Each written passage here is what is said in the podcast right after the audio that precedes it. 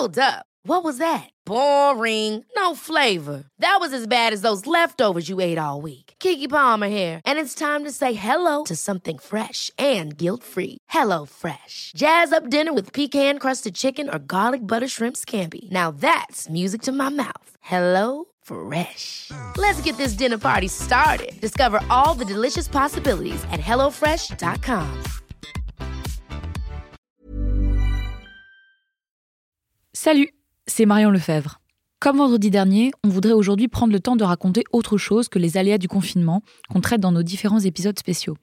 Après vous avoir parlé des soignants, des travailleurs et des travailleuses qui se mettent en danger pour nous, on vous diffuse aujourd'hui un épisode de Programme B enregistré avant qu'on soit en télétravail par Thomas. Bonne écoute et à bientôt dans Programme B.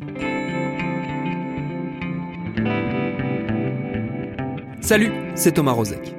Le 12 mars dernier, alors que nos yeux étaient évidemment rivés sur la pandémie et l'annonce des premières mesures radicales de distanciation sociale, comme on dit, prises par nos dirigeants, on voyait revenir dans l'actu un nom définitivement associé à la grande vague de prise de conscience autour de la surveillance globalisée née dans les années 2010. Ce nom, c'est celui de Chelsea Manning, l'ex-militaire américaine accusée de haute trahison pour avoir dévoilé des infos et moult documents sur les errements de son armée en Irak et en Afghanistan, documents qu'elle avait dévoilés à Wikileaks. Emprisonnée puis libérée au bout 7 ans de détention, elle avait été remise derrière les barreaux en mars 2019 pour avoir refusé de témoigner devant un grand jury contre Julian Assange, le fondateur de Wikileaks. Elle a tenté de mettre fin à ses jours le 11 mars dernier avant qu'un juge n'annonce sa décision de la libérer dès le lendemain. Par bien des aspects, Chelsea Manning incarne le chemin de croix qui attend bon nombre des lanceurs d'alerte, celles et ceux qui décident que l'information, la transparence vaut plus que leur liberté ou leur sécurité. Cette défense du droit de savoir, figurez-vous qu'elle est plus inscrite qu'on ne le croit dans les bases de nos démocraties. Et c'est ce qu'on va voir avec notre épisode du jour. Bienvenue dans Programme B. Ce droit de savoir, donc, il est aussi et surtout au cœur d'un livre, La sauvegarde du peuple, un livre paru aux éditions de la Découverte, signé par le journaliste Edoui Plenel, président et cofondateur de Mediapart. Je suis allé discuter avec lui de cette drôle d'enquête qu'il a menée sur les fondements de la liberté de la presse, enquête qui démarre avec une phrase, la publicité et la sauvegarde du peuple, une phrase datée de la Révolution française qui a croisé sa route par hasard. Mon livre, c'est une enquête sur une phrase. Très vite, j'ai découvert que la citation par cet historien pourtant respectable était inexacte. Euh, c'est pas la publicité de la vie politique. Non, ça, c'est un terme qui n'était pas de l'époque. La vie politique, c'était pas du tout euh, un terme de 1789. Donc, la formule exacte, c'est la publicité et la sauvegarde du peuple. Et sans tout défloré de, ce voyage que propose le livre, euh, qui est un voyage dans le temps, qui est un voyage dans l'espace, qui est plein de résonance et qui essaye de donner la vitalité de ces temps révolutionnaires, de leur invention démocratique. Cette phrase, c'est une proclamation du 13 août 1789 par le premier maire de Paris, Jean-Sylvain Bailly, qui fut aussi le premier président du tiers-État et le premier président de l'Assemblée nationale, un personnage aujourd'hui oublié, qui a été guillotiné euh, par qu'il avait fait tirer sur le peuple en 91, en 1791, avec euh, euh, Lafayette, qui était son adjoint pour la garde nationale. Mais ce bailli a été le premier administrateur de la capitale dans les temps pré-démocratiques, pourrait-on dire, du bouillonnement démocratique de la Révolution française. Et très tôt, il fait cette proclamation qui va devenir très populaire, qui va se retrouver sur les médaillons euh, des colporteurs de journaux, qui va se retrouver sur les médailles des huissiers de l'hôtel de ville, que j'ai retrouvé dans toutes sortes de débats révolutionnaires, cités y compris par les adversaires de Bailly, et qui est devenue une formule, la publicité et la sauvegarde du peuple. Alors, c'est tout simple, mon propos, c'est à travers ça de dire combien cette phrase est une phrase d'une actualité formidable. Mm. Tout ce qui est d'intérêt public doit être public. C'est la phrase que l'on doit convoquer euh, pour défendre Julian Assange, Chelsea Manning, Edward Snowden, Rui Pinto, euh, euh, Glenn Greenwald et, et bien d'autres de tous ces lanceurs d'alerte qui sont persécutés, ou ces journalistes même persécutés pour avoir révélé des informations d'intérêt public. Mm. pour avoir montré que le secret servait d'alibi hmm. Pour commettre des infractions, des délits, des crimes, des violations des droits humains, des fraudes fiscales, euh, des surveillances généralisées, toutes sortes de choses qu'il est d'intérêt public de révéler. Donc mon livre, c'est un peu, je le dis au début, euh, c'est comme sur un champ de bataille, parce que le journalisme est un champ de bataille. Eh bien parfois, il, y a, il faut relever un drapeau qui est tombé et le brandir, parce que euh, on convoque, et, donc je convoque cette histoire comme un souvenir à l'instant du péril, pour dire combien, combien c'est une bataille d'aujourd'hui. Qu'est-ce qui fait, euh, selon vous, et sans encore une fois sans, en révéler trop sur euh, les, conclusions euh, tirées de l'enquête, qu'est-ce qui fait que cette phrase, elle disparaît? À un moment Elle s'efface et son souvenir s'en va. Qu'est-ce qui fait que le drapeau, justement, il, il retombe? Cette, cette, phrase, il y a justement des traces hmm. qui ont permis qu'on la retrouve. Alors la vraie question, c'est pourquoi?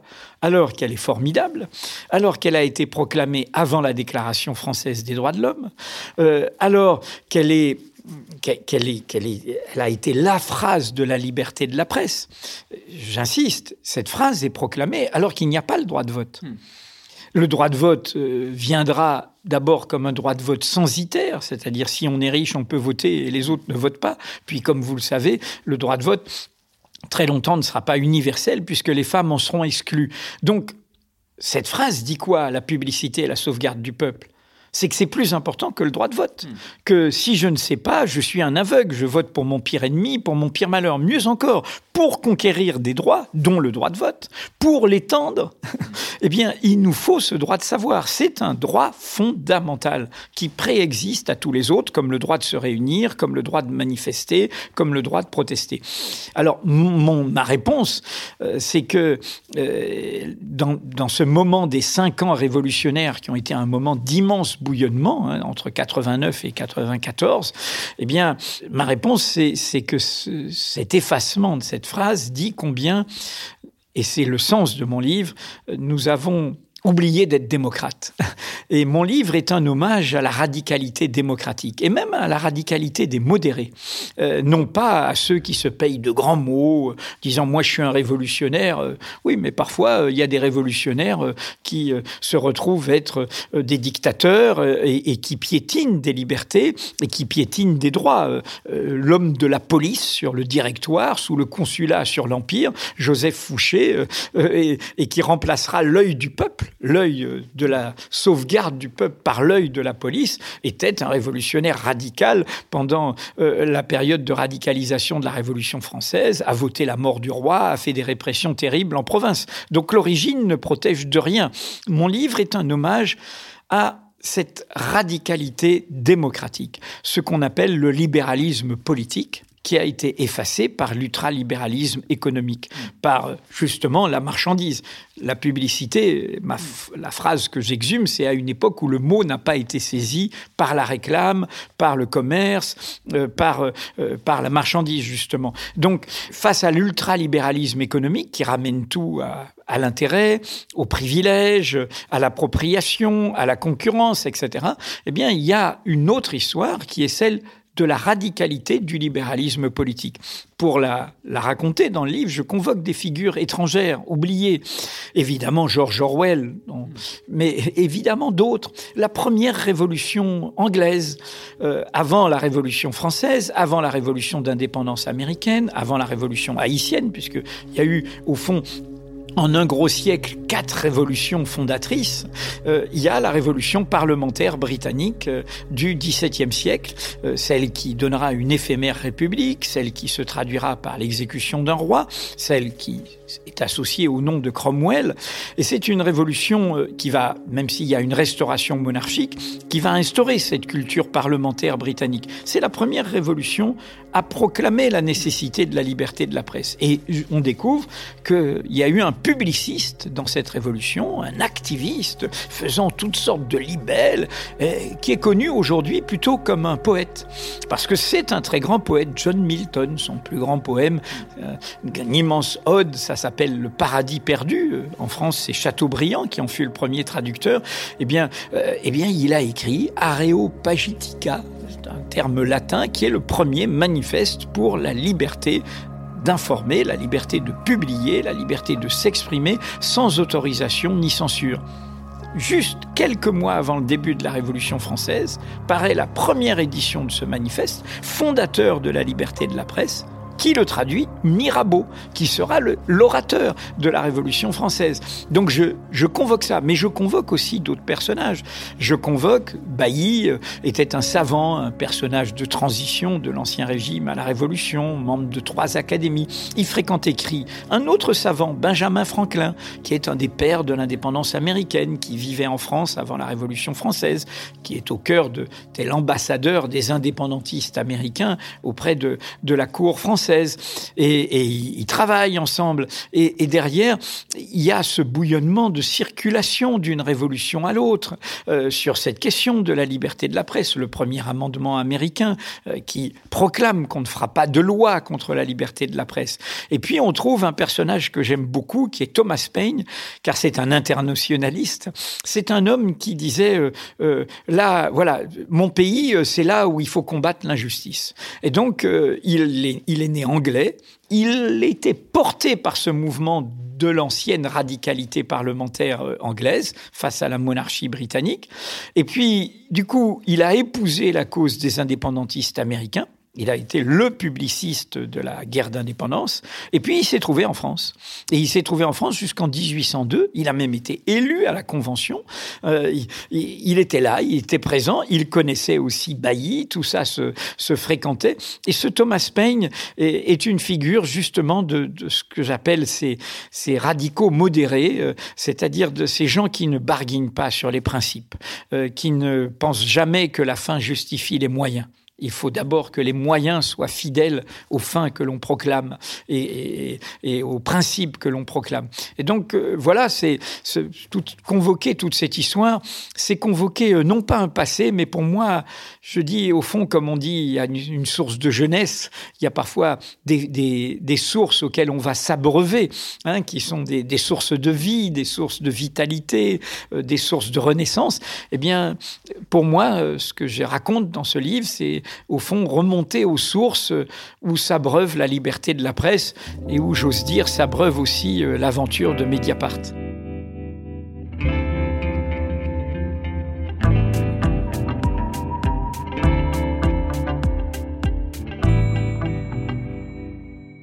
Cette euh, remontée dans le temps, elle nous ramène jusqu'à très récemment, jusqu'à notre époque aujourd'hui. Et vous convoquez d'ailleurs à la toute fin une, autre figure encore, euh, qui est celle de Ramal Khashoggi. Euh, qu'est-ce qui vous a amené à conclure sur ce, destin et ce personnage particulier qui là aussi en dit assez long sur, sur notre époque? C'est une façon de boucler le livre. Le livre commence sur une image qui est les yeux du peuple pendant le mouvement des Gilets jaunes à Bordeaux, euh, des activistes Gilets jaunes face à la répression policière française. Vous le savez, 25 yeux éborgnés, 5 mains arrachées et beaucoup, beaucoup d'autres dégâts. Une, une répression policière comme on n'en a jamais vu face à un mouvement social euh, euh, depuis des décennies. Euh, on fait tomber une bâche publicitaire, c'est pas anecdotique, elle était sur la chambre de commerce de Bordeaux et c'était une publicité pour un smartphone. Et à la place, ils ont mis une phrase ceux qui éborgnent le peuple sont, sont ceux qui disent qu'il est aveugle qui prétendent qu'il est aveugle. Et c'est une phrase de John Milton, ce qui fait toute la résonance de 1642. Son essai sur la liberté de la presse est de 1644. Donc mon livre commence sur cette image des yeux du peuple. Ceux qui éborgnent le peuple sont ceux qui le prétendent aveugle, qui donc prétendent qu'ils savent mieux que le peuple ce qui est bon pour lui. Et je convoque tout de suite ce fait que pendant la Révolution française, à ses débuts, l'image de la surveillance du peuple, euh, du regard démocratique, du contrôle démocratique sur les gouvernants, sur les représentants, c'est un œil un œil avec des rayons de lumière euh, qui, comme si il était au cœur d'une galaxie démocratique. Et évidemment, je vais le trouver. Je dis évidemment parce que finalement tout ça s'enchaîne. Je vais le trouver sur les médailles des colporteurs de journaux, là où il y a marqué la publicité et la sauvegarde du peuple Bailly 1789. Eh ben, au milieu de ces médailles, je souligne que le livre est pour mon premier livre illustré, donc on peut trouver toutes ces images dans le livre. Euh, il y a euh, cet œil du peuple. Alors, évidemment, c'est une façon de commencer en disant nous vivons des temps particuliers. Nous vivons des temps de démocratie autoritaire. Euh, que ce soit en France, aux États-Unis, au Brésil, en Turquie, dans des contextes différents, avec des intensités différentes. Je, n'assimile pas tout à des degrés différents, mais euh, c'est clair qu'il y a aujourd'hui une tendance à dire je suis élu, donc c'est la seule légitimité qui vaille. La démocratie se réduit au choix du dirigeant. Et on oublie que c'est un écosystème complexe, que ça suppose des pouvoirs, des contre-pouvoirs. On oublie cette vitalité démocratique que nous rappelait la Révolution française euh, à ses débuts. Et donc, ça suppose l'œil du peuple qui contrôle. Hein. Ça suppose cette presse libre et indépendante qui contrôle. Ça suppose tout cela. et nous voyons bien qu'aujourd'hui, nous avons des pouvoirs supposément démocratiques qui en fait ne croient plus à la liberté. Des libéraux qui ne croient plus à la liberté. Et évidemment, à la fin du livre, qui est une fin je laisse les lecteurs découvrir, écologique autour de, de la question de l'arbre et de l'arbre de la liberté et de l'imaginaire des arbres par rapport à notre imaginaire de ce que serait une nouvelle écologie de la politique. Euh, je rends hommage aux lanceurs d'alerte, je rends hommage aux martyrs d'aujourd'hui de la liberté de la presse, car pour moi c'est l'enjeu euh, pour Chelsea Manning qui vient euh, d'être libéré de prison in extremis, mais qui qui a été persécuté depuis une décennie. évidemment, de Julian Assange, qu'il est euh, lui aussi et qui risque la prison à vie s'il est extradé aux États-Unis. Et là, à ce moment-là, je convoque, car on me dira, il n'y a pas mort d'homme. Eh bien si, il y a mort d'homme. Et je convoque ce qui, pour moi, me révolte. Il y a un an et demi de cela, l'automne 2018, un citoyen saoudien qui n'est pas du tout un révolutionnaire, c'est aussi un modéré radical, un libéral. C'est un homme d'une bonne famille saoudienne, il a même un nom qui a été un marchand d'armes, c'est la famille Khashoggi. C'est un journaliste et c'est un journaliste qui a bougé et s'est mis à dire on ne peut pas continuer avec des monarchies absolues justement, dignes de l'ancien régime, qui contrôlent tout, euh, qui vivent dans le secret, dans l'opacité. Et donc, il commence à être une sorte d'opposant euh, libéral par sa plume. Et puis du coup, il est obligé d'être en exil. Il écrit pour le Washington Post. Et il est vu comme un ennemi plus dangereux qu'un opposant politique. Et ça, c'est important, la persécution des journalistes. Car justement, c'est les apporteurs de vérité de fait. C'est pas un opposant qui a un projet politique différent. Simplement, il fait son travail. Et il défend, il défendait la nécessité d'un espace public démocratique.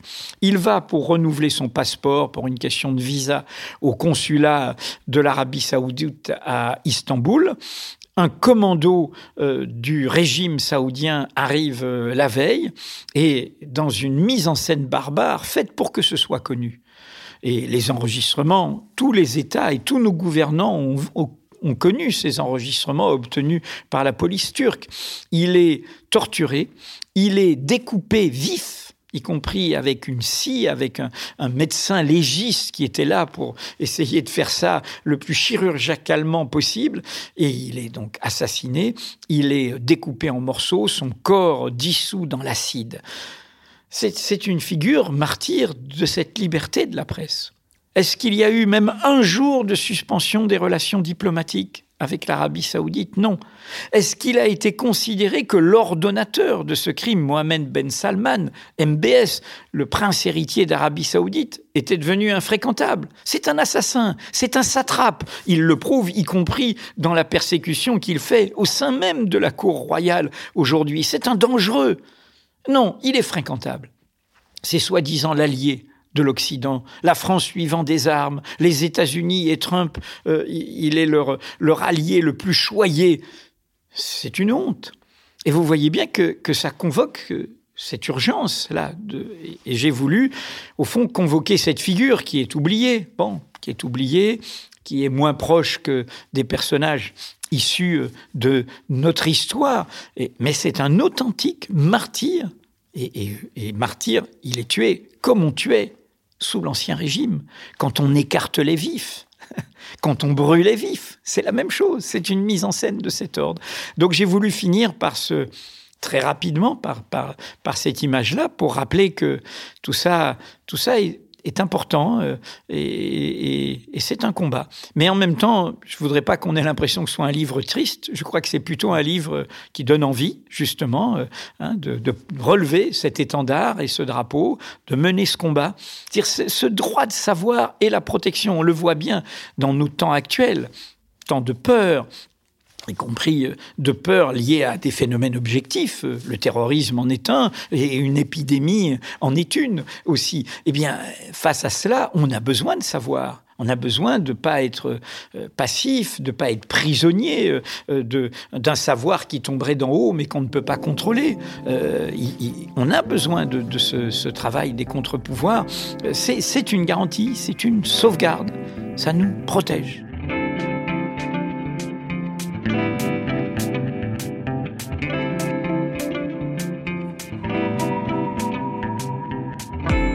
Comme vous le disait Thomas, le livre La sauvegarde du peuple est disponible aux éditions La Découverte. Merci à Edoui Plenel pour ses réponses. Programme B, c'est un podcast de Binge Audio préparé par Lorraine Bess et réalisé par Solène Moulin. Abonnez-vous sur votre appli de podcast préféré pour ne manquer aucun de nos épisodes. Continuez de prendre soin de vous et de prendre des nouvelles de vos proches. On reste en contact avec vous à distance sur Facebook, Twitter et Instagram. Et à lundi pour un nouvel épisode.